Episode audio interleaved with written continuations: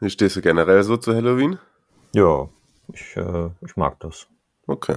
Ja, ich habe kurz überlegt, ob ich mich als VAR verkleide. Es war mir aber nicht gruselig genug und dann habe ich mir einfach ein Juve-Trikot angezogen. Palla tagliata, messa fuori, c'è Pirlo, Pirlo, Pirlo, ancora Pirlo di tacco,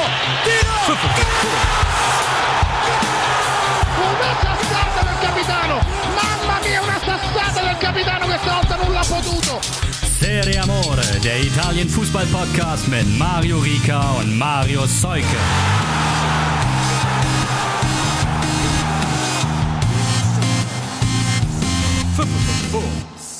Ciao a tutti, ciao ragazzi. Hier ist die Folge Nummer 11 der laufenden Saison von Serie Amore. Wie versprochen, jetzt wieder zu zweit. Marius, hallo, ich grüße dich. Danke nochmal für dein Solo. Grüße dich. Äh, ja, hat, hat glaube ich, ganz, ganz gut geklappt, aber ich bin trotzdem froh, dass du wieder da bist. Ja, ich fand das auch. Ich habe mir da, ich habe mich gut unterhalten gefühlt, noch in Bochum. Wunderbar. Von dir. Nicht dann von der Deutschen Bahn, aber ja, mein Gott, das ist eine andere Geschichte.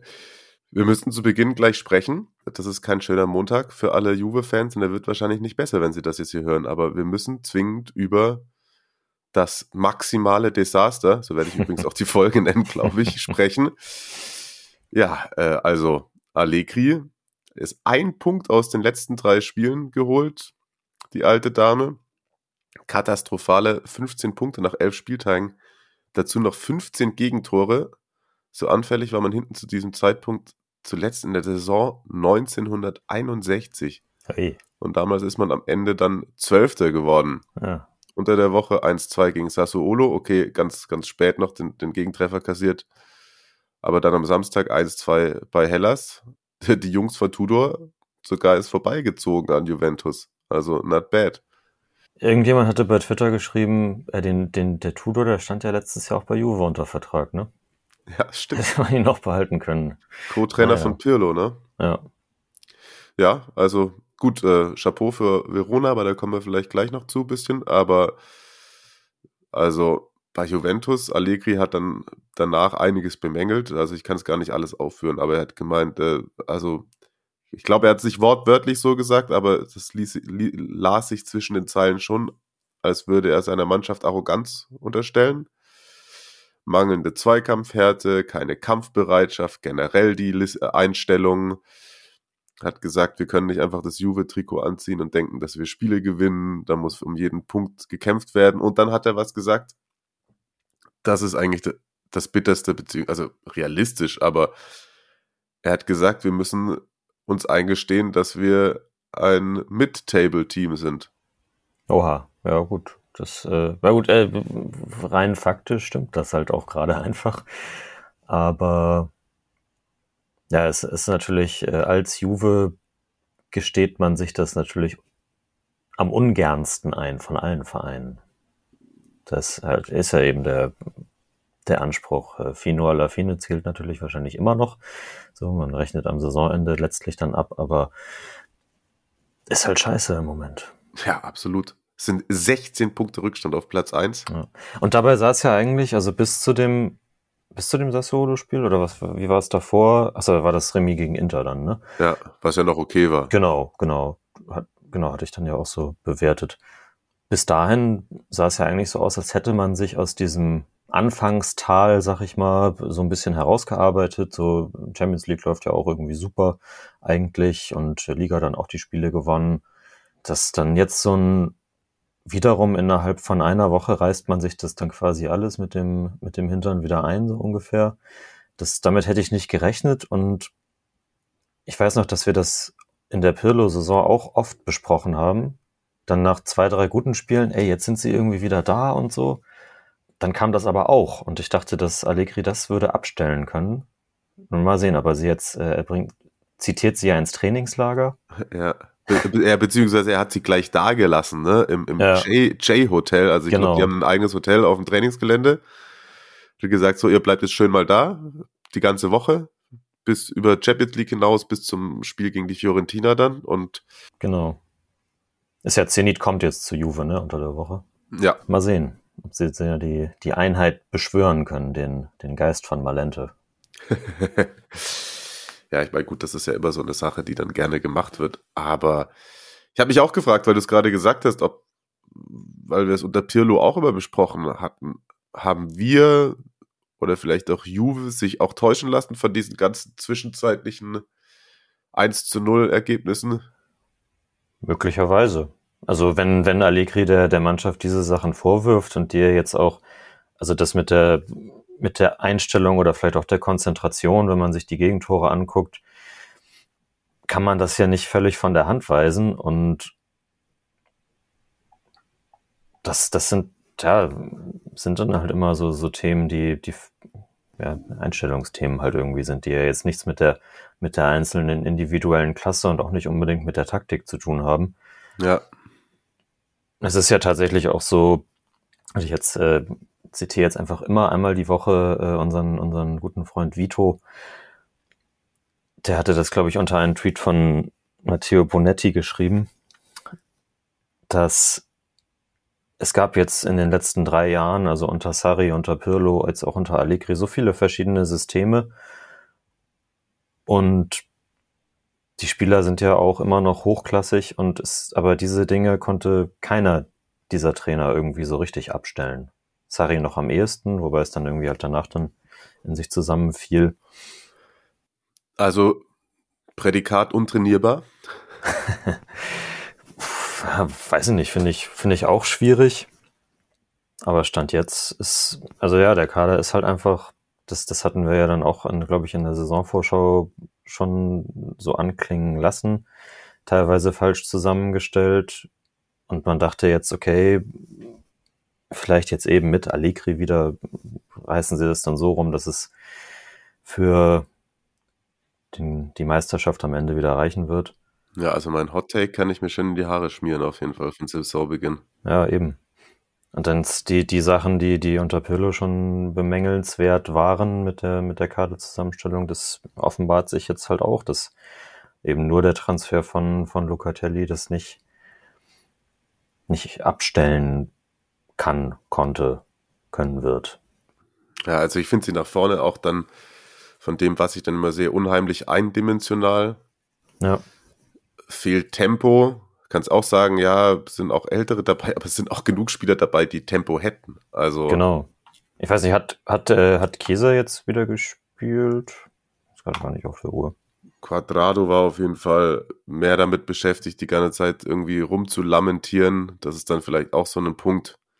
Ich habe bei beiden Spielen sowohl gegen Sassuolo als auch gegen Hellas eher größte große Teile der zweiten Halbzeit gesehen, also als man dann schon hinterhergelaufen ist. Man gegen Sassuolo hätte es dann auch wirklich fast noch gereicht, muss man sagen. Da hat man dann nach dem 1-1 super krass Druck gemacht und wird halt ausgekontert in der Nachspielzeit. Und bei Hellas lag man halt früh mit zwei hinten, aber da auch Giovanni Simeone in allen Ehren, aber die Abwehrleistung ähm, von dem einen Tor auch, also geschenkt. Geschenkt. Ja, ja Kesa nicht im Kader, war sowohl dann ausgefallen, aber ist ja auch tatsächlich ein Faktor, der jetzt unter Allegri einfach auch bemängelt wurde, auch dass, dass Chiesa zum Beispiel nicht gegen, gegen Inter von Anfang an gespielt hat. Dass du eben, du hast diesen, diesen Mann, der, der das irgendwie alles auch so von, von der Einstellung und vom, vom Erzwingen wollen mitbringt. Aber irgendwas scheint ja Allegri bei ihm zu fehlen. Ob es in der Defensivarbeit ist oder was auch immer,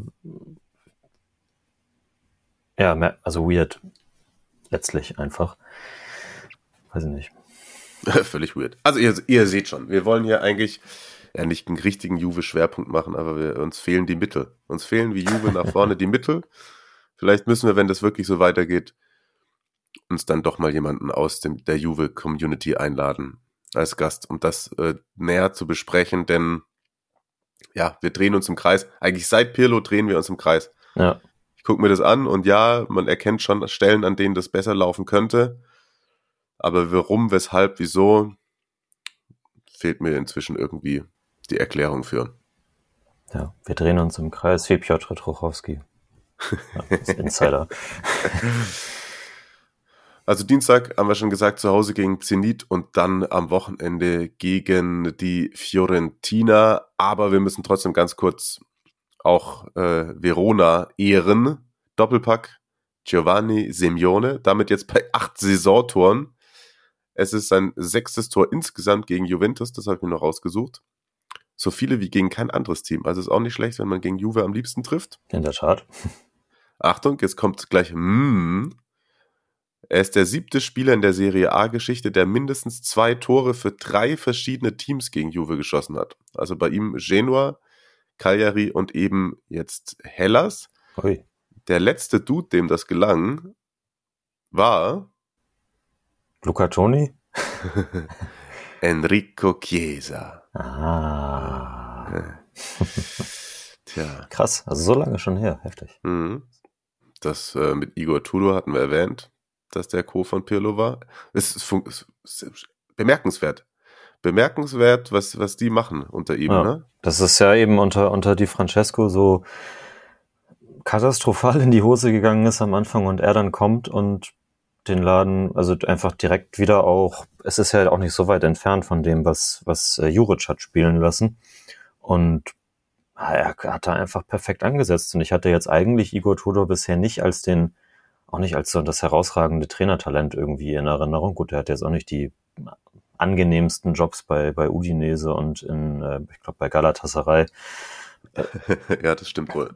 Aber ja, Chapeau einfach. Und äh, Simeone, sind ja auch in die, in die Statistiksektion einmal noch kurz eingreifen. Er hat sechs Tore in den letzten 98 Minuten geschossen.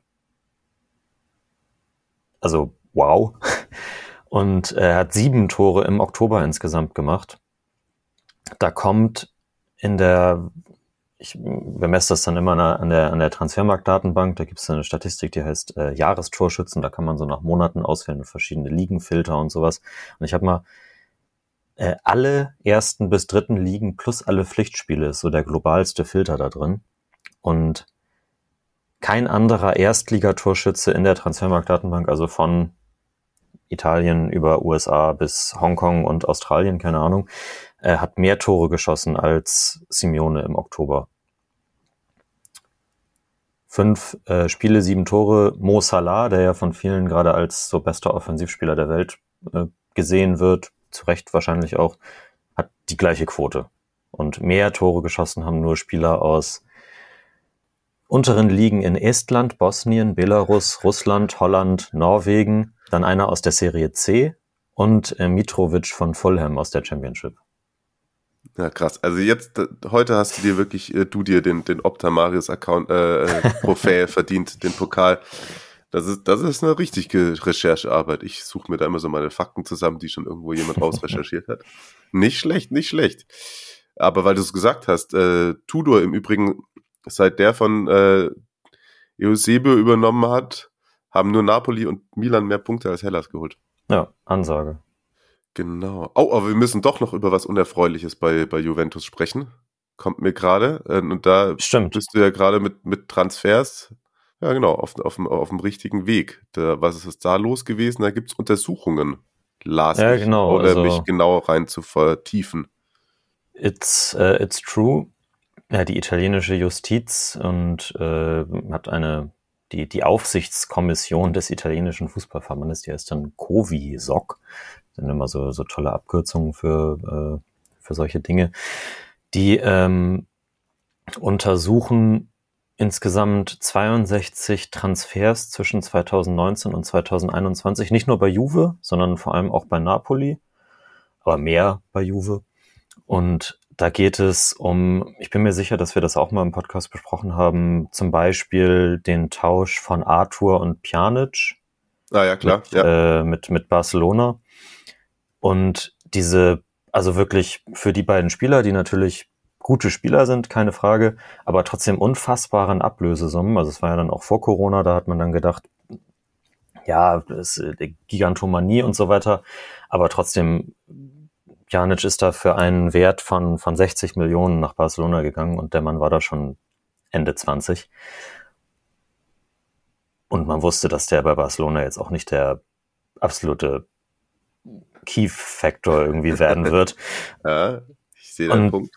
Ja, und äh, letztlich ist das ja, es ist, es ist immer, es ist immer, also deswegen ist, ist auch völlig unklar, ob da jetzt aus, aus dieser, aus dieser Untersuchung überhaupt irgendwas rauskommen wird. Also die Vereine werden wahrscheinlich nicht wirklich bestraft werden können, weil ja die Bewertung eines, eines Transferwertes kann dann natürlich, ich, ich mache das ja teilweise auch beruflich, man, ihr kennt das, ähm, äh, kann man schon ja an, an gewissen Faktoren irgendwie bemessen und auch an Vergleichswerten, an anderen, anders gezahlten Ablösesummen ähm, und so weiter.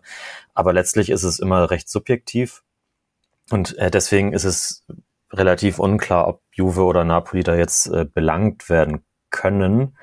Aber das Ziel könnte sein, eine Regel zu erstellen, solche Transfers in irgendeiner Form zu unterbieten, wo man äh, wo letztlich einfach nur offensichtlich ist, dass diese Ablösesummen so festgesetzt werden, um die Bücher zu schönen. Also es wird ja äh, Ablösesummen werden, wenn man sie einnimmt, fließen sie in, in die ähm, in die hier wie heißt das GUV äh, was ist das, das das richtige Wort dafür Gewinn- und Verlustrechnung des äh, aktuellen Geschäftsjahres rein. Das heißt, okay. Juve hat für Pjanic diese 60 Millionen in diesem, in dem Geschäftsjahr 1920 so komplett verbuchen können. Und die Ablösesumme für Arthur, die 72 Millionen, die werden bis 2025, also über seine ähm, Vertragslaufzeit, abgeschrieben. Entweder pro Jahr, also die, die Ablösesumme durch dann mit dem Fünfjahresvertrag unterschrieben, durch, äh, durch fünf. Oder man kann das so, dass man im ersten Jahr 30 Prozent dann und das dann so senkt pro Jahr quasi. Aber kann dann Barca auch direkt Genau. Alles Barca, für Arthur? Genau, Barca konnte auch. Die haben den gleichen Vorteil davon. Deswegen ist es ja, sonst würde Obwohl es ja, Juve das über fünf Jahre abschreibt. Genau. Aber es kommt trotzdem äh, sozusagen Nur die- nur die- online. Die Einnahmen, die? Einnahmen gelten in diesem Jahr und die Ausgaben gelten immer über mehrere Jahre. Okay. Das ist offensichtlich in der, äh, in der, sonst in der Wirtschaft auch so. Damit kenne ich mich jetzt dann nicht aus. Und äh, letztlich ist das ja eine, ich bin, dafür, als ich, als ich bei dem Arthur und Pianistil bin, habe ich von Trickserei geschrieben. Da bin ich dann für angegangen worden, weil es sich ja im legalen Rahmen bewegt. Aber ich weiß nicht, nur weil etwas äh, legal ist, ist es ja weiß nicht, mu- muss man das ja nicht richtig finden. Und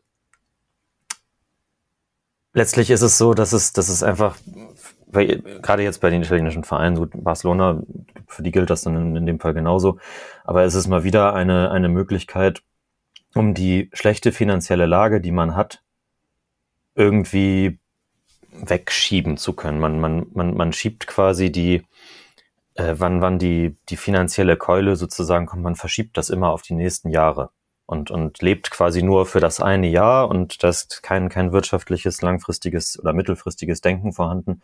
Und das ist im Grunde genommen das, genau das Gleiche. Es gab ja bis vor ein paar Jahren diese, äh, diese Teilhabe nur in Italien exklusiv zwischen den Spielern, wo sich die Vereine 50 Prozent der Spielerrechte geteilt haben und dann am Ende des Jahres immer gesagt wurde, hier, ich biete jetzt so und so viel für 100 Prozent und die, du bietest so und so viel. Der, der mehr bietet, bekommt dann den Spieler 100 Prozent oder man einigt sich darauf, die Teilhabe zu erweitern. Das wurde dann irgendwann verboten oder abgeschafft. Und dann gab es diese Laien mit Kaufpflicht, wo dann eben auch erst im nächsten Jahr die Ablösesumme und da hat sich dann ja teilweise die, äh, gerade die Roma, also ja, letztlich das eigene Grab geschaufelt, weswegen man dann Spieler wie Rüdiger und äh, Nainggolan und so weiter eben auch verkaufen musste. Und ja, man, man, man schiebt halt die Probleme, die man hat, einfach weiter in die Zukunft und das ist jetzt mit diesem Transfermodell genauso. Napoli, da war das hier, du erinnerst dich vielleicht bei Osiman, der ist für, für 70 Millionen von Lille gekommen und zeitgleich sind unter anderem der Mitte 30-jährige Torwart Canesis und dann die Jugendspieler Ciro Palmieri, Claudio Manzi und Luigi Liguori für insgesamt 20 Millionen nach Lille gegangen. Canesis spielt, glaube ich, immer noch da. Das ist ja auch ein Erstligaprofi seit Jahren. Aber die anderen drei haben nie für Lille gespielt. Die sind direkt in die Serie C zurückverliehen worden. Und jetzt, dieses Jahr, ablösefrei auch dann fest dahin gewechselt. Und die wurden mit jeweils fünf Millionen verbucht. Und also das, klar, kann Lil gesagt haben, das sind jetzt die kommenden Stars, so, ne, aber letztlich ist es ein, ein Joke, so. Ja, wow. Herzlichen Glückwunsch dazu. das ist, was soll man dazu sagen? Ja, Ja. oh Gott. Plus Valenze ist das italienische Fachwort dafür, für diese, ja, pro, Mhm. pro Jahr dann irgendwie, wir müssen Plus Valenze schaffen, sagen die Vereine immer. Und das, deswegen können sie dann noch irgendwelche Jugendspieler für 10 Millionen bei Rovella, Juve auch, sind auch zwei Spieler von Juve dann zu Genoa gewechselt, auch für den gleichen Bums und also ja, schlimm, schlimm. Ja, gut, ja, gut, ja, gut. Lassen wir einfach mal so stehen, ne? Aber Ja, genau. Napoli ist doch ein gutes Stichwort. Machen wir bei denen sportlich weiter. Da läuft nämlich zumindest. Ja. Da läuft's. Und zwar richtig. Ohne Ossiman bei Salernitana unterwegs gewesen. Jetzt am Wochenende. Es ist keine schlimmere Verletzung bei ihm, habe ich gelesen. Der wird wahrscheinlich dann schon ähm, spätestens am nächsten Wochenende wieder mitwirken können. Unter der Woche 3 zu 0 gegen Bologna gewonnen. Zweimal Insigne vom Punkt. Da hat er sich jetzt sozusagen wieder, ja, das, das, das, das, das Elfmeter äh, Phobie aus dem Fuß geschüttelt. So. Und dann das Derby Salerno. Ja, das war nicht wirklich schick anzuschauen, muss ich sagen. Aber es war einiges los. Im Endeffekt muss man sagen, dass Salernitana über weite Strecken des Spiels die bessere Mannschaft war und mutig gespielt hat. In der 61. macht Zielinski dann die Führung für Napoli. Ist im Übrigen sein siebtes Auswärtstor im Kalenderjahr. 2021, da ist nur Franck Cassier mit acht Treffern besser. Auch eine Ansage. Ja. Ah, Unter allen Mittelfeldspielern, muss man Mhm. dazu sagen. Mhm. So, ja, okay. Ja. Dann gibt's die rote Karte für Castanos in der 70. Da hatte Michael Fabri erst gelb gegeben, wurde dann überstimmt. Und da muss ich auch mal was sagen. Fabri steht fünf Meter daneben, hat freie Sicht und das ist einfach für mich, das war eine klare rote Karte, keine Frage. Das war auch gut, dass der VAR dann eingegriffen hat, aber es ist eine schlechte Schiedsrichterleistung. Das Hm. muss er sofort sehen. Das erwarte ich von einem Erstligaschiedsrichter, von einem Serie A-Schiedsrichter, dass er da sofort rot gibt, wenn er so steht. Ja, na gut. Ähm, dann wurde es aber irgendwie, da dachte man, okay, gut, jetzt schaukelt es halt nach Hause und dann bekommt aber sieben Minuten später Kulibali auch noch eine rote Karte wegen der Verhinderung der klaren Torchance. Da zieht er am Trikot kurz vor dem 16er und dann wurde es noch mal richtig wild. Und dann wurde es nochmal richtig wild. Und ich sag mal so, es wäre ein Unentschieden nicht unverdient gewesen für Ribéry und seine Kollegen. Wobei ich auch wieder sagen muss, was mich bei Napoli diese Saison schon auch beeindruckt, ist gerade in solchen Partien, dass sie es weitestgehend schon sehr geduldig spielen auch. Und dann halt doch noch immer irgendwann ihr Tor machen. Und sie sind weiter eben auf Rekordkurs. Auch 10 von 11 Spielen jetzt gewonnen, genau wie 17, 18 achtmal zu null gespielt, muss man auch sagen. Mhm. Ospina, Chapeau und Defensive. Aber ja, wenn wir das mal zum Beispiel mit Milan vergleichen, um ein bisschen vorauszugreifend, sage ich mal so,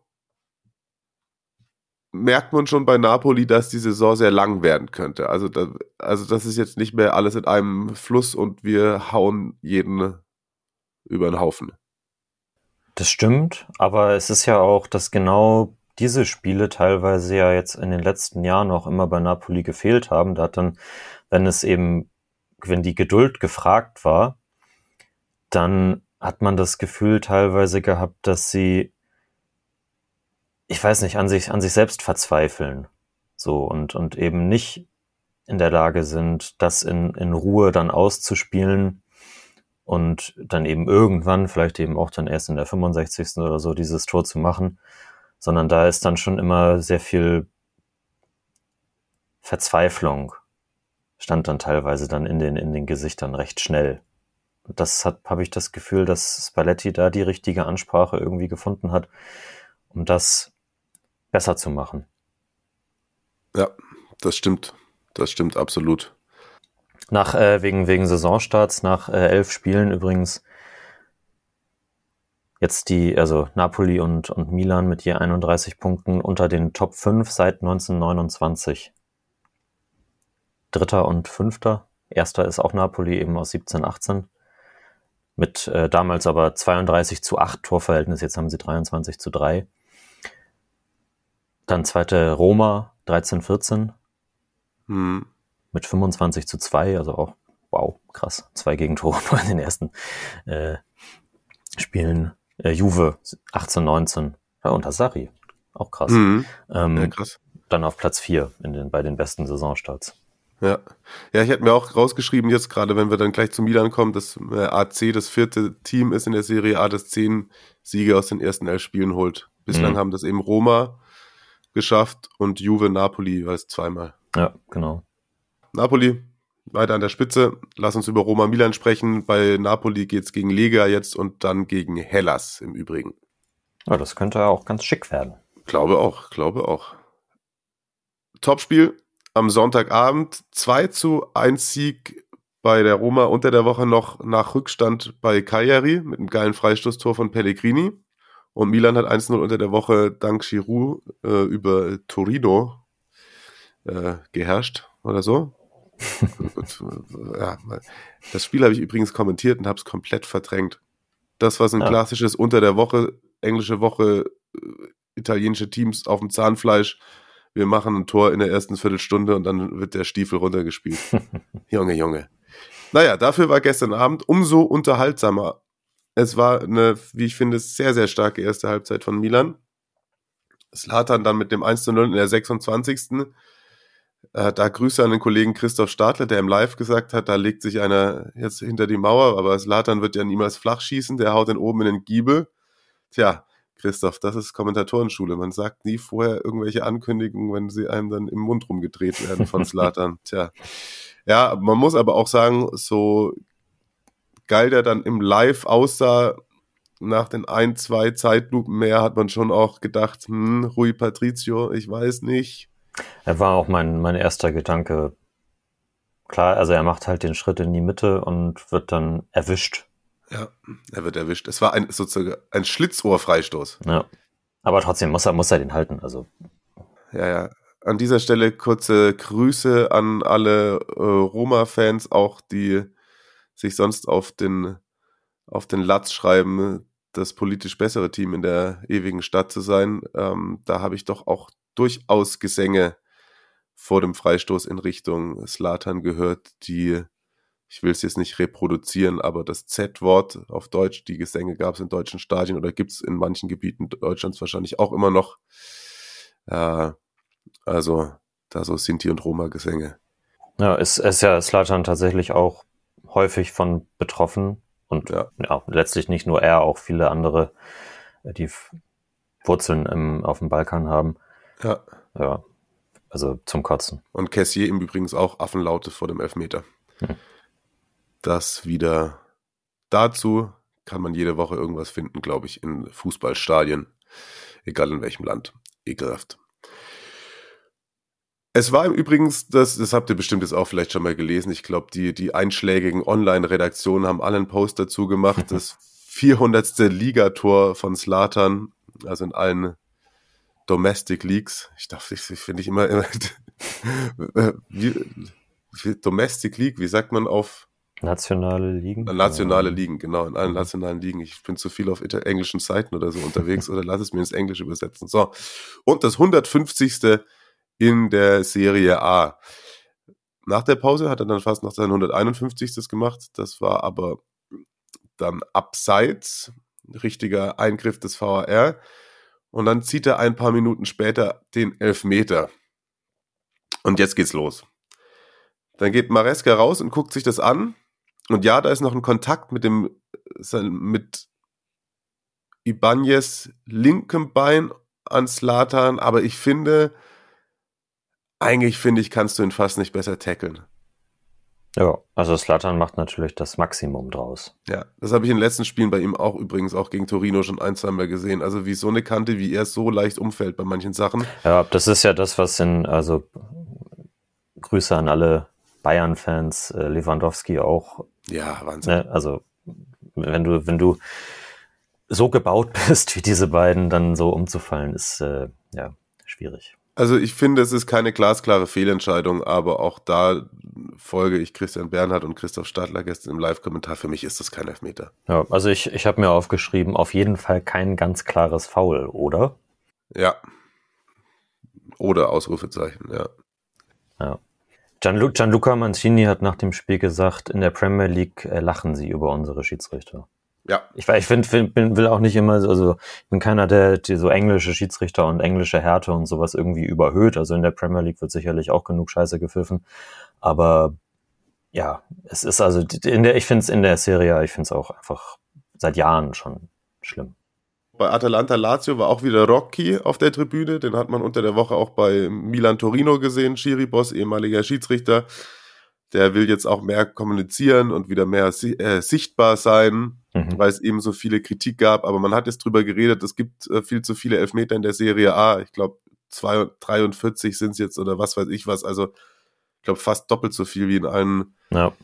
anderen Top-Ligen. Da ist irgendwie 20 das höchste. Nagelt mich nicht auf die genaue Zeit fest, aber in die Richtung äh, geht's. Und dann, dann spricht man darüber unter der Woche und dann gibt's da wieder so einen Elfmeter. Und ich glaube, Mancini hat das auch bisschen mit dem, dass sie über über uns lachen oder über unsere Schiedsrichter lachen gesagt, weil Maresca wirklich auch das Spiel entglitten ist. Also der mhm. hat dann am Schluss mit Karten um sich geworfen. Ja, auch nicht das erste Mal bei ihm, glaube ich, ne? Ja, 66. Theo, ich finde, das kann man sogar noch vertreten, die gelb-rote Karte, aber mhm. insgesamt war es viel zu viel. Ich glaube, es waren 12, 13 gelbe Karten. Ja, ja. Darf aber auch nicht drüber hinwegtäuschen, dass der wirklich der erste Schuss aufs Tor der Roma dann in der 73. Minute kam. Das war der, der erste Schuss aufs Tor den ja. Tatarushanu festhalten musste. Ja.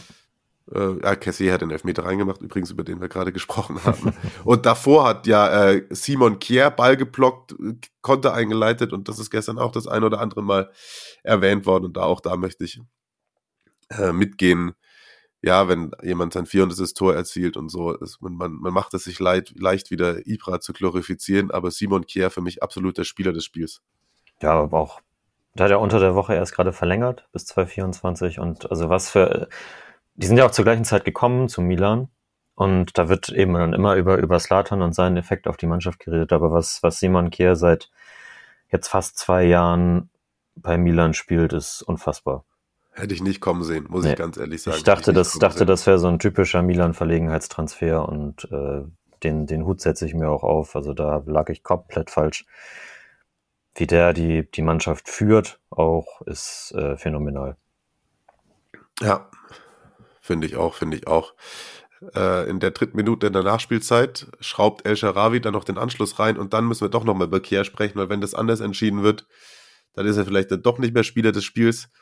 Wenn das, und das, ich lege mich jetzt fest, lege mich aus dem Fenster gerne äh, alle Milan-Fans auf mich einschlagen, aber wenn das an Slatan Elfmeter war, wo ich sage, das reicht eigentlich nicht. In der Nachspielzeit Kier an Pellegrini, klar, der macht viel raus und bleibt dann auch eine Minute am Boden liegen, aber er versucht den Ball wegzuschlagen im Strafraum und trifft ihn von unten an der Wade.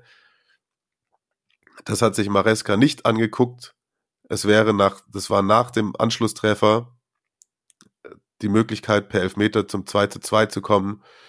Und ich habe mir, ich glaube, viele, viele Milan-Fans haben sich, äh, viele Roma-Fans haben sich gestern aus den Bildarchiven den Mourinho mit, den, mit den überkreuzten Händen rausgesucht. Ich habe ihn einige Male gesehen bei Twitter. Geiles Bild immer noch. Ich glaube, bei Inter war das damals, ne? Stimmt. Äh, ja, er selber hat dann gesagt, er ist dann auch schnell rausgerannt, um eine weitere Sperre zu vermeiden. Der ist da unten rumgerannt wie ein Ruppelstilzchen. Finde ich ja geil. Also ja, Milan war das bessere Team. Unter der Woche hat er, hat er, hat er irgendwie gegrillt oder sich Essen bestellt und dabei das Spiel geguckt und da ist auch so ein Foto entstanden. Egal. Geil. Geil. Na, also wirklich, da waren wir auch wieder lange an dem Punkt gestern, wo ich drüber gedacht habe, dass das wieder, also für die Top 3 fehlt noch ein bisschen was bei der Roma. Und haben wir wieder doch das Problem, dass sie in Topspielen nicht ultimativ da sind, wobei sie das gegen, gegen Juve auch schon besser jetzt und gegen Napoli auch besser gezeigt haben wenn man einen Strich drunter macht, kann man schon verstehen, dass sie sich da sehr über den Schiedsrichter aufgeregt haben. Ja. Und dass da eine ungleiche Beurteilung von Spielsituationen stattgefunden hat. Und das ärgert einen selbstverständlich. Ja, das ja, ist, ist absolut nachvollziehbar. Mourinho hat übrigens gestern dann nochmal wieder sowas gesagt, wie was, worüber ich mich auch letzte Woche schon aufgeregt habe. Da war das ja nach dem, nach dem äh, Bordeaux-Glimt-Spiel, wo er meinte, meine Mannschaft war halt schlechter, die schlechteren Spieler aufgestellt. Und er hat jetzt wieder gesagt, er kann nicht rotieren. Aha. Deswegen sind die Spieler vielleicht müde und, und keine Ahnung, der, der Kader gibt nicht genug her. Und also ich finde das, äh, ich, ich verstehe das ehrlich, also ich verstehe es immer noch nicht. Früher hat er sich ja immer vor die Mannschaft gestellt und jetzt ist das für, für, für sich die Ausrede? Also es, es, es kann ja nicht für, oder spricht er nur noch für die Startelf und nicht mehr für die Ersatzspieler, das ist irgendwie blöd. Ja, das stimmt. Wobei gestern äh, einer, der ja sehr in der Kritik stand nach dem Spiel gegen Bordeaux Klim, Carles Perez, Mhm. der reinkam, der hat richtig Alarm gemacht über die rechte Seite. Der Mhm. war richtig gut. Na, vielleicht hat er ihn da doch an der Motivation bekommen, so eine, aber ich finde es nicht gut. Ja, verstehe ich schon. Es ist im Übrigen jetzt, den Fakt habe ich schon mal vor ein paar Wochen genannt, nach 43 Heimspielen in Folge in der Serie A die erste Niederlage für Mourinho bei einem Spiel vor heimischem Publikum. Oh, stimmt. Absoluter Rekord. Respekt. Weiter geht's auch mit einem Heimspiel dann gegen Bordeaux Glimt und dann auswärts bei Venezia. Bisschen attraktiver und bisschen schwerer wird's für Milan. Am Mittwoch gegen Porto, frühe Anschlusszeit in der Champions League. Ich kann euch die Zweierkonferenz ans Herz legen auf der Zone. da da könnt, könnt ihr mich vielleicht Tor rufen hören. Absolutes Must-Win. Vierter Spieltag, null Punkte bis jetzt. Wenn man da verliert, dann hat man wahrscheinlich nicht mal mehr eine Chance auf die Europa League. Nee, dann ist es vorbei. Und dann am Sonntag das Derby. Und jetzt kommt Tutti Okisul. Marius. Ja, da sind wir wieder bei der, also bleiben wir bei der Roma quasi. Und vielleicht so ein Spieler, den, den könnte Mourinho ja häufiger mal bringen. Äh, habt ihr schon mal von Nikola Zalewski gehört? Ich nicht. Ich tatsächlich, ja, ich, ich tatsächlich auch, also in der Kaderübersicht schon mal gesehen. Ähm, jetzt äh, unser guter Freund Markus hat mich auf ihn gebracht, hat ihn vorgeschlagen für diese Rubrik. Ein äh, 19 Jahre alter offensiver Mittelfeldspieler, äh, 23. Januar 2002, also 2002er Jahrgang, der aus der Roma-Jugend kommt und seit Anfang September polnischer Nationalspieler ist. Also der ist äh, in, in, in Tivoli in Italien geboren, hat aber polnische Eltern und spielt auch seit jeher eigentlich für den polnischen Verband, also ich glaube seit der U15 oder so. Und eben im September erstmals von äh, Paulo Sousa, der polnische Nationaltrainer ist, äh, berufen worden. Durfte da auch debütieren bei einem 7 zu 1 gegen ein kleines Land, San Marino oder so, ich weiß nicht genau. Äh, hat auch äh, für die Roma diese Saison schon zwei Einsätze, wo er äh, eingewechselt wurde gegen Lazio und gegen Empoli. Äh, ein bisschen Spielzeit, also insgesamt neun Minuten ist jetzt nicht die Welt, aber äh, debütiert hatte er unter Fonseca schon im Mai, einmal in der Europa League gegen äh, Manchester United beim 3 zu 2 Sieg und in der Serie aber 5 zu 0 gegen Crotone. Ist, äh, sitzt eigentlich immer mindestens auf der Bank. In der Serie A gibt dafür immer zwölf Spieler auf die Bank setzen. Da kommt dann jeder Jugendspieler immer mit rein, wenn man böse Zungen haben wollen würde. Aber nee, äh, der ist, gilt schon als, als, als ziemliches Talent. Kann jetzt über seine Qualitäten noch nicht so viel sagen. Ich habe mir ein paar von diesen klassischen YouTube-Skill-Videos angeguckt, aber das ist ja immer nicht so aussagekräftig. Es wirkt aber so, dass er äh, ja, ziemlich torgefällig ist, gute Technik hat, also so ein, so ein klassischer moderner, offensiver Mittelfeldspieler ist. Der kann auch Freistöße schießen, ähm, kann aber auch Pässe spielen und Ecken treten. Hat äh, 2021 in 23 Primavera-Spielen äh, neun Tore und acht Assists gemacht. Also das ist eine sehr, sehr ordentliche Quote, würde ich sagen. Ja, vielleicht einer, der äh, im so hinter Pellegrini irgendwie im offensiven Mittelfeldspiel äh, da ein paar mehr Einsätze von Mourinho bekommen könnte. Der soll übrigens äh, zeitnah bis bis äh, 2025 verlängern. Also dann sieht man ja vielleicht auch schon, Mourinho setzt schon auf ihn und seine Entwicklung. Und das, obwohl es im Oktober einen kleinen, kleineren Aufreger gegeben hat, sag ich mal. Hast du das äh, irgendwie? Ich habe es mir angeschaut, das Video. Ja, Man okay. muss ja ihm zugunsten halten, dass, dass da äh, keine Substanzen zu sehen sind. Mh, Er war aber halt mit irgendeinem bekannten Trap-Rapper aus Rom unterwegs. Habe ich Genau. mir sagen lassen, ein Trap-Rapper. Der, glaube ich, er hat ihn im Arm und die sind alle sehr euphorisiert. Das war in der Insta-Story, meine ich. Und mh. Schnell gelöscht auch wieder, aber dann das funktioniert ja im Internet heutzutage Ja, nicht ja. mehr. Und ich glaube, der Wortlaut war irgendwie, hier, mein Freund heute und Mourinho, heute schnupfen wir das Zeug, heute Ja, ja. schnupfen wir das Zeug. Genau. Aber man, man, es war jetzt nicht irgendwie so, dass er wie beim Eurovision Song Contest da gerade mit dem, mit dem Kopf hinter der Glasscheibe aufgetaucht ist und geguckt hat, als, ja, als wäre einmal, einmal über den Spiegel drüber. Er ist auch, ist ja, glaube ich, nicht äh, suspendiert worden oder so. Er hat einmal im Kader gefehlt, äh, auch im Oktober. Ich weiß nicht, ob das deswegen war. Aber seitdem auch immer wieder dabei gewesen, nur halt noch keine, keine Spielzeit bekommen. Aber ja, behaltet den mal im Auge. Das machen wir, das machen wir. Und wir springen weiter und gehen zu einem weiteren Topspiel, das den Spieltag eröffnete. Und da möchte ich mich ganz herzlich bedanken bei Nils und Thomas von stehplatzhelden.de. Nette Internetseite, wirklich sehr, sehr gut. Ich habe da auch mal reingeschaut, mir war sie noch nicht so ein Begriff. Äh, viele Groundhopping-Berichte, generell ein paar Hintergrundsachen. Äh, checkt das mal aus. Und die waren unterwegs in Bergamo, Turin und Mailand. Und am Wochenende haben sie uns eben jetzt von dem Spiel Atalanta-Lazio ein kleines Stadionerlebnis aufgenommen.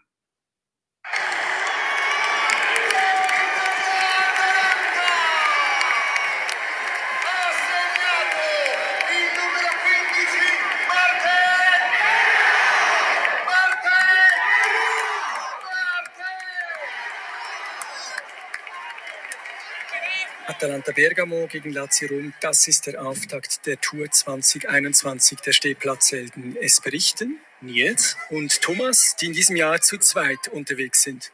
Grüße an dieser Stelle an Tim in Hamburg, Flo in Hannover und Jan in Oslo, die leider nicht mitreisen konnten. Das Stadion in Bergamo, gewiss Stadium, verändert sich gegenwärtig vom kleinen Serie B Stadion zur modernen Arena. Eine spannende Metamorphose. Die Kurva Nord, Heimat der Heimtifosi, ist gedeckt und hochgezogen. Etwas seelenlos wie in den neuen Arenen eben. Ganz anders die Gegenseite. Die Kurva Sud erinnert an die schönen 90er Jahre. Das Rund ist offen mit viel kleinerer Kapazität, dafür Panorama auf die Città Alta und die umliegenden Hügel. Atalanta gegen Lazio. Das Verfolgerduell beginnt dynamisch. Die Bergamaschi haben viel Ballbesitz. Lazio immer wieder in Umschaltmomenten brandgefährlich. So auch in der 18. Minute, als Immobile durchstechen kann und den Abpraller, der von Pedro ohne Mühe versenkt wird. Kurz vor der Pause der verdiente Ausgleich für Atalanta in diesem abwechslungsreichen Spiel. In der zweiten Hälfte dann dasselbe Drehbuch. Lazio wieder mit dem Tor nach schnellem Gegenstoß und der erneute Ausgleich in letzter Sekunde. Diesmal De Roon. Spieler des Spiels für uns ganz klar Duvan Zapata, der großgewachsene Kolumbianer, der das 1 zu 1 schießt und vorne bei Bergamo auch häufig alleine immer wieder gefährlich wird. Fazit des Spiels. Atalanta gewohnt dominant, aber die letzten 10% an Kraft und Energie schienen momentan zu fehlen, um Spiele wie dieses zu gewinnen. Lazio hingegen kombiniert schnell und technisch anspruchsvoll nach vorne. Eine richtig effiziente Umschaltmaschinerie.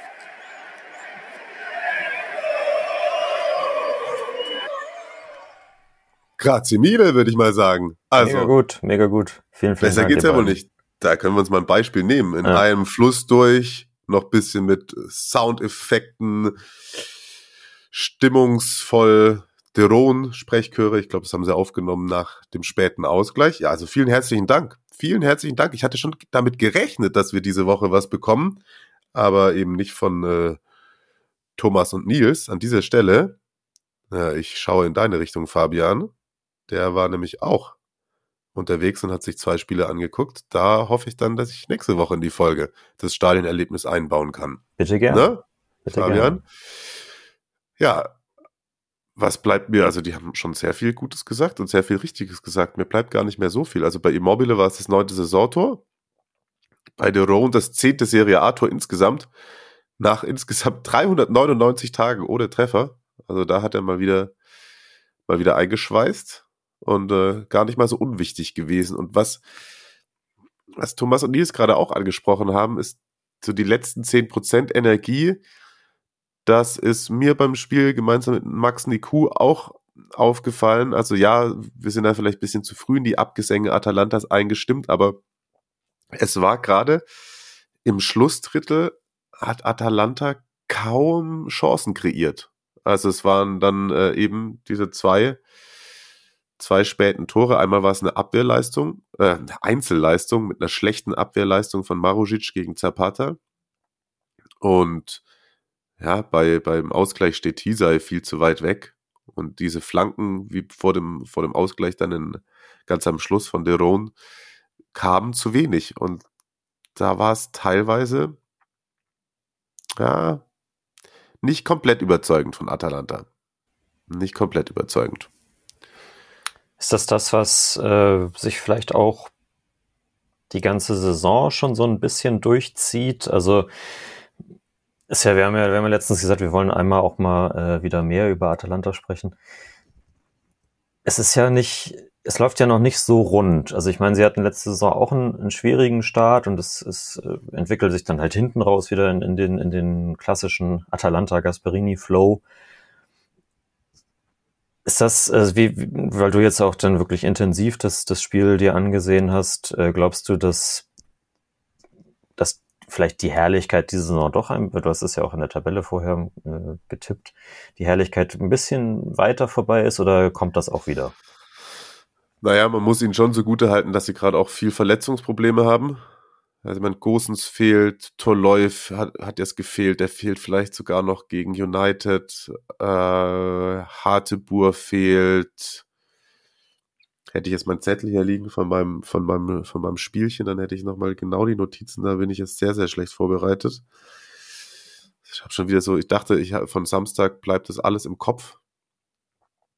Aber dann doch nicht. Aber sie haben halt elementar, elementare Spieler, die einfach fehlen auch. Und ja, ihnen geht so ein bisschen die Tiefe ab auf jeden Fall. Also die haben, Lazio hat sich relativ gut um den eigenen Strafraum rum verbarrikadiert und dann waren es entweder mal vielleicht Distanzschüsse oder Halbfeldflanken, aber es waren die wenigsten Aktionen dabei, wo sie es mal geschafft haben, die Außen so in Szene zu setzen, auch vielleicht mal Zappacosta oder so, dass der zur Grundlinie runterkommt. Und das ist auf jeden Fall ein Element, das immer gefährlich werden kann. Und wenn du das kaum auf, auf auf die Kette bekommst, dann wird es eben auch schwierig gegen, gegen Teams, die ungefähr die gleiche Kragenweite haben wie du, äh, Spiele zu gewinnen, würde ich jetzt mal so sagen. Mhm. Ja, ist ein, ist ein Punkt, den ich auf jeden Fall nachvollziehen kann. Auf der anderen Seite Lazio, ich habe das ja letzte Woche äh, quasi angedroht, dass sie den, den Abstand verlieren könnten, wenn sie es gegen Florenz und Atalanta vergeigen. Da dann Chapeau an, an dieser Stelle. Also da haben sie mich eines Besseren belehrt. Ja, genau. Also so ekelhaft unter der Woche 1-0 gegen die Fiorentina gewonnen. Bei Atalanta muss man ja auch sagen, die haben unter der Woche dann auch bei Samt 3-1 gewonnen. Stimmt natürlich. Auch nicht so verkehrt. Auch nicht so verkehrt. Da im Übrigen, es war ja lustig, da war ja Gasperini gesperrt und ich hatte kurz, ich hatte gelesen, dass er sich vorbehält, vielleicht auch nach seiner Sperre auf der Tribüne zu bleiben. Er hat dann eben gemeint, er, das kann er der Mannschaft nicht antun, er muss schon nah bei der Mannschaft sein aber er wollte sozusagen einer weiteren Sperre aus dem Weg gehen, weil er gesagt hat, ich kann meinen Mund einfach nicht halten. Und da hat er eben auch gesagt, das ist äh, VAR, man versteht es nicht. Es sind Entscheidungen, die nichts mit der Realität des Spiels zu tun haben. Also auch da einer, der in den letzten Wochen sich sehr, sehr arg aufgeregt hat. Aber er war dann gegen Lazio schon an der Seitenlinie. Ah, eine Sache müssen wir vielleicht noch kurz äh, drüber sprechen. Äh, Münzwurf Pepe Reina. Oh ja. Klar. Atalanta droht ist, nachdem man endlich wieder Zuschauer da hat, beim nächsten Heimspiel. Ich habe die, also gestern stand dazu noch nichts fest. Sie werden wahrscheinlich auch erst, erst Anfang der Woche zusammensitzen beim Sportgericht. Ja, muss ich auch einfach sagen. Also finde ich, ich, ich glaube, man hört meistens raus, dass ich schon ein großer Fanversteher bin. Ich bin auch einer, der gerne zum Beispiel Pyro mag, solange sie auf den Rängen bleibt. Und so, das gilt halt auch für andere Sachen. Es haben einfach keine Gegenstände, was auf dem Spielfeld zu tun. Und da ist eine Gafferrolle geflogen, Bierbecher, und im Endeffekt ist er von der Münze am Kopf getroffen worden. Und der hat da nicht so schönes, volles Kopfhaar wie Marius zum Beispiel. Pepe Reina. Ja, ist er, das äh, sieht man dann auch. Muss man überlegen, wenn er da mehr draus macht und einfach liegen bleibt, das war bevor Atalanta den Ausgleich geschossen hat, dann würde ich dann, wenn er dann irgendwie sagt, er wäre beeinträchtigt, also super dumm einfach, super ja. dumm einfach. Ja, genau. Hat mich ein bisschen an, an Oliver Kahn und den Golfball erinnert. Ja, oh, da floss aber ein bisschen mehr Das ne? ist richtig, ja. Ja, Atalanta am Dienstag ist gegen United und dann bei Cagliari, Lazio in Marseille und zu Hause gegen die adoptierte Schwester aus Salernitana. Mal sehen, was das gibt. Ja, bin gespannt, bin gespannt. Sie brauchen ja aber nicht beide die Punkte, ne? Ja, schon. Ich mach kurz Best of the Rest, okay? Mach das.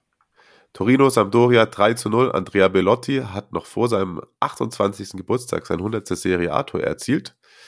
Seit 1980 haben nur zwei andere Spieler diese Marke so früh erreicht. Na? Seit 1980. Also, also jemand, der dann alt war damals. Baggio? Nee, hat nicht so viel. Doch. Roberto ja? Baggio. Ah, Ja. Okay.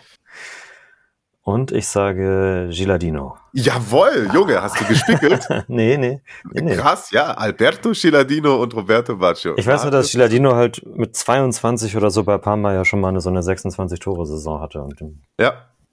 Stark, stark, stark, stark. Belotti hat quasi bestätigt, mehr oder weniger, dass er nicht verlängern wird. Hat gesagt, okay, äh, seine Zukunft entscheidet, sich- entscheidet sich später oder so, aber Juric hat auch gesagt, nee, das aktuelle Angebot nimmt er nicht an. Ja. Ähm, Also wird er wohl, was sich auch alle gedacht haben, nächstes Jahr ablösefrei wechseln und mein Tipp ist weiterhin Milan. Ja. Könnte mir, könnte mir vorstellen, dass es funktioniert. Ich glaube, haben wir auch schon mal drüber gesprochen, dass das eigentlich einer für Milan wäre, ne? Ja. Jo, Radnotiz bei Samp, die ich ein bisschen über den Klee gelobt habe in den ersten Wochen, muss man jetzt auch revidieren. 23 Gegentore nach elf Spieltagen, schlechteste Bilanz der Vereinsgeschichte. Ui. Ferrero hat gesagt, weil es ja in der Gazzetta unter anderem schon stand, äh, da wäre es ja könnte fliegen. Ferrero hat gesagt, er hält noch an ihm fest. Okay, dann fliegt er nächste Woche. Inter gegen Udinese, 2 zu 0, Doppelpack Korea. Die letzten vier Spiele, in denen Korea getroffen hat, hat er auch immer doppelt getroffen. Respekt. Zweimal noch für Lazio, unter anderem gegen Milan. Stimmt. Und das Derby steht ja vor der Tür. Und dann mal los. Also er ist da vorne im Sturm wirbelt. Was ist mit dem anderen Wirbelwind? Lautaro, auch da gibt es Vertragsupdates. Genau, der hat, äh, das hatte sich ja angedeutet eigentlich in den letzten Monaten schon. Der hat jetzt bis 2026 verlängert. Ohne Ausstiegsklausel und mit einer guten Gehaltsverdopplung auf äh, 6 Millionen netto. Damit ist er jetzt Topverdiener bei Inter.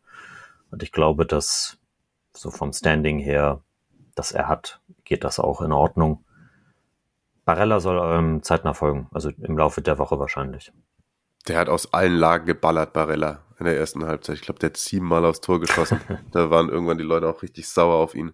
Er hat echt jeden Schuss genommen.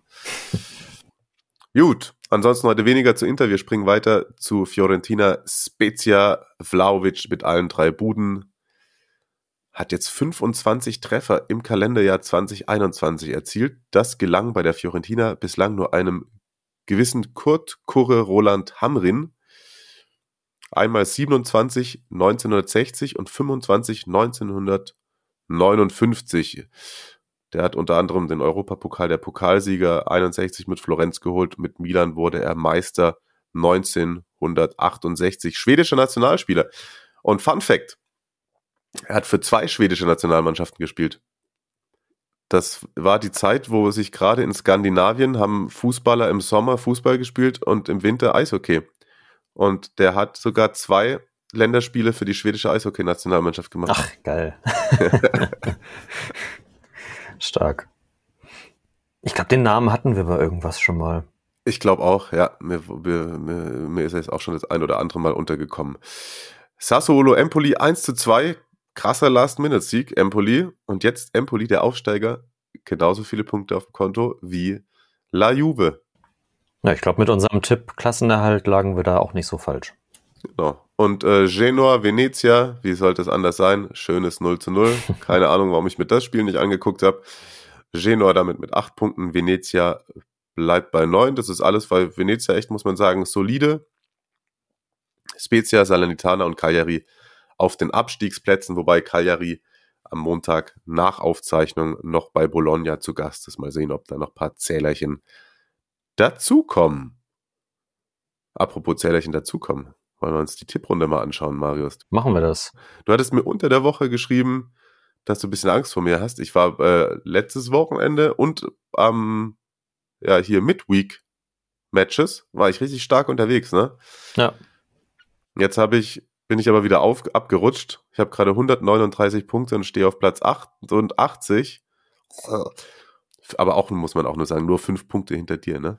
Du hast. Äh, Drei, drei Punkte sogar nur. Echt? Ja, ich bin mit 142 auf Platz 77. Echt? Ich hatte mir gestern noch 71 aufgeschrieben bei dir. Gibt es einen zweiten Marius oder habe ich falsch geguckt? Weiß nicht, vielleicht kam dann irgendein Ergebnis noch dazu oder so. Vielleicht, vielleicht, vielleicht, vielleicht. Ja, mal gucken. Äh, wir haben nach neun gespielten Partien im aktuell übrigens drei Spieltagssieger, wenn ich das richtig geguckt habe. 19 Punkte. Haben Del Piero 10, Dürni 7-1-2 und Schuh 1-4 Ma geholt. Ist das richtig? Vielleicht wird bei mir auch gerade nicht das. Ah, warte mal. Ja, siehst du? Ah, ich war in der falschen Übersicht. Da war es, ich war in der Gesamtübersicht, da war es noch nicht aktualisiert. Sorry. Ah, guck ja, mal ja, hier. 646 auf Platz 71. So ist, ist richtig. So, so. Fair. Ich schreibe mir. Hier, Milan, Milan, Roma, komplett richtig getippt. Vier Punkte. Ja. Ed Dubai hat äh, Hellas, Juve, komplett richtig getippt, aber es reicht trotzdem Props, nicht fürs, Props. fürs Treppchen. Also Del Piero 10, Dürni 7-1-2 und Schuh 1-4 Mar vor dem Montagsspiel.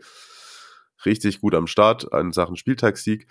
Bei Del Piero 10 bedeutet das auch, dass er sich auf Platz 3 hochschiebt. Nur noch zwei Punkte hinter den Spitzenreitern. Und da haben wir jetzt mit 179 Punkten Marvin Duksch. Vielleicht ist es ein Omen. Vielleicht ist es ein Omen. Und, und No Pirlo, No Party. Apropos, wer mich treffen will, nächsten Freitagabend im Frankenstadion. Nee, Max-Morlock-Stadion heißt Bei Klüvern und einem Werder-Auswärtssieg. Ja, tippen nicht vergessen. So sieht's aus. Community Management können wir diese heute mal ganz kurz machen. Also ihr könnt abonnieren, äh, Kommentare schreiben. Ihr könnt mal wieder, falls ihr da hört, bei Apple Podcasts könnt ihr mal wieder eine Bewerb Bewertung schreiben. Eine Bewertung dalassen oder gerne auch halt eine schreiben. So, und du hattest mir gestern noch was geschickt, das wäre doch auch vielleicht was. Vielleicht nennen wir übrigens nur einen Spieler jetzt gleich und machen das einen kleinen Running Gag und macht ihr das doch auch mal. Francesco hatte was geschickt, ne? Unter Genau. dem Hashtag Serie Amore. Wegen, weil, weil du ja im, äh, im Bermuda-Dreieck ver, verschütt gegangen bist an der Currywurstbude oder so, Ja. meinte er, welche, welche, äh, wenn, wenn, wenn da so draußen auf, auf Party irgendwie was, was passieren sollte, Mhm. welche, welche Serie A-Fußballer man sich dann quasi zur, äh, zur Unterstützung dazu holen würde, welche Okay. fünf. Also in der Kneipenschlägerei. Genau. Wen hättet ihr gerne auf eurer Seite? Ich glaube, er hat dann noch gesagt, wenn deren Spielstil auch ihrem Kampfstil entspricht. Irgendwie sowas hat er geschrieben. Mhm. Ich meine, das ist allein vom Aussehen. Ist so, ja gut, wir können ja jede Woche einen machen. ich weiß nicht, äh, gut, ich muss, ich starte mit Nein Golan. Also nimmst du schon auch, auch Ex-Spieler. Ich habe jetzt mir nur, nur äh, ich habe mir vier aktuelle gerade aufgeschrieben. Okay, komm, dann hau alle vier raus. Dann will ich Okay. alle Vierer haben jetzt. Ja, also äh, Zlatan, Ja, okay. Ja, macht Sinn, ja. Koulibaly, Ja, ja, dem, ja, ja, hast recht, ja, dem will ich auch nicht unbedingt ja, die, begegnen. die beiden äh, großen, starken und dann, dann haben wir noch zwei, äh, die bestimmt fies sind und gefährlich aussehen auch. Äh, Gianluca Scamacca Oh ja. und äh, Gary Medel. Oh, Gary Medell, stimmt. ja, das ist doch, ja, so Itzo geht noch in die Richtung, aber der Ja. hat so ein Babyface, ne? Eigentlich. ja, ich muss auf jeden Fall, nein, ich war auch bei ehemaligen. Ich würde auf jeden Fall mit Nainggolan und De Rossi reinmarschieren vorne. Ja, ja, klar. Slatan macht natürlich auch auf jeden Fall Sinn. Skamaka ist auch ein gutes Ding. Also was, was ich bei, bei Twitter auch jetzt schon gelesen hatte, hat auch jemand äh, drunter kommentiert, schon so Materazzi oder Gattuso Ja, natürlich. Ja. Ich glaube, ich würde noch Acerbi mitnehmen, Okay. weil keiner hat spitzere Ellenbogen. Außer vielleicht Mario Mandzukic. Ja. Aber ich glaube, Ac- Acerbi äh, kann ich auch mal kurz einsagen. Ja, Ja, finde ich gut. alles klar. Also, Fabian, du schickst auch das Stadionerlebnis. Ihr kommentiert mal fleißig unter dem Hashtag Serie Amore, mit wem ihr eine Kneipenschlägerei wollt. Followed up, liked und macht euch eine schöne Woche. So sieht's aus. Das habe ich jetzt auch schon zum zehnten Mal in dieser Folge gesagt. So sieht's aus. Ja, Also wenn ihr, wenn ihr daraus ein Trinkspiel machen wollt, beim nächsten Mal vielleicht dann. bitte, bitte gerne. Genau, bleibt gesund. Viel Spaß in der Champions League. Und äh, bleibt uns gewogen. Wir hören uns. Marius, schöne Woche. Mario, mach's auch gut. Tschüss, tschüss. Ciao, ciao. Ganz liebe Grüße.